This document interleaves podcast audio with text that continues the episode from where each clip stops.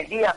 Vamos a ir con la nota económica con Guillermo Naranjo. ¿Cómo se encuentra este ámbito, este sector, todo el tema de la economía a nivel mundial y a nivel local en nuestro país? Lo escuchamos a continuación con Guillermo Naranjo.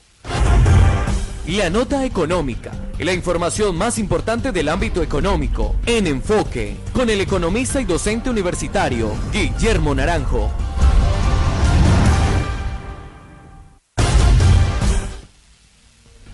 Sí, muy buenas, muy buenas noches. Eh, el día viernes, el Banco de la República realizó su tradicional sesión de junta directiva y tomó la decisión de disminuir los tipos de interés para el país. Recordemos que la tasa de interés está en 4.25 y bajó a 3.75.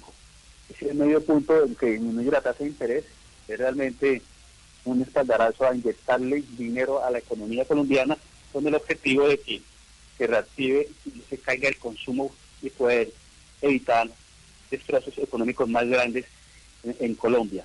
Igualmente, el Banco de la República se puso a tono con lo que están realizando los demás bancos centrales en el mundo. Recordemos que la Reserva Federal disminuyó los, tipos de interés a casi cero hace aproximadamente dos semanas. Eh, la semana pasada también Chile bajó su tipo de interés a 1%, en Brasil igualmente bajó el interés a 3.7%, todos vienen bajando. Y eso es básicamente un cambio en los paradigmas que se están viendo en la actualidad. Nosotros veníamos trabajando con una economía bastante ortodoxa o neoliberal, y lo que se ha visto a nivel mundial es que estamos regresando, estamos cambiando de paradigma, estamos mirando ahora con muy buenos ojos eh, las propuestas del modelo keynesiano que en 1930 en la Gran Depresión sacó de la crisis al mundo. Eso es una, un muy buen llamado porque realmente lo que estamos pidiendo desde la economía y algunos economistas es que cambiemos la manera de hacer economía, que estamos en un momento de crisis y que a la crisis toca utilizar herramientas diferentes. Por otro lado, el petróleo hoy está cerca a los 20 dólares.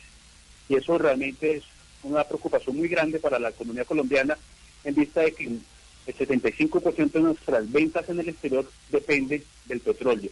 Es importante resaltar que Ecopetrol debe tomar medidas.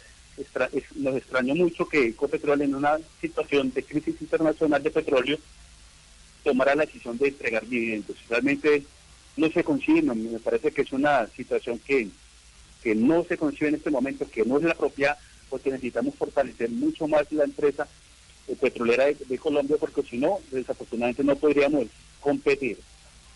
Muchas gracias, Guillermo, por la nota económica. Son las seis y siete minutos.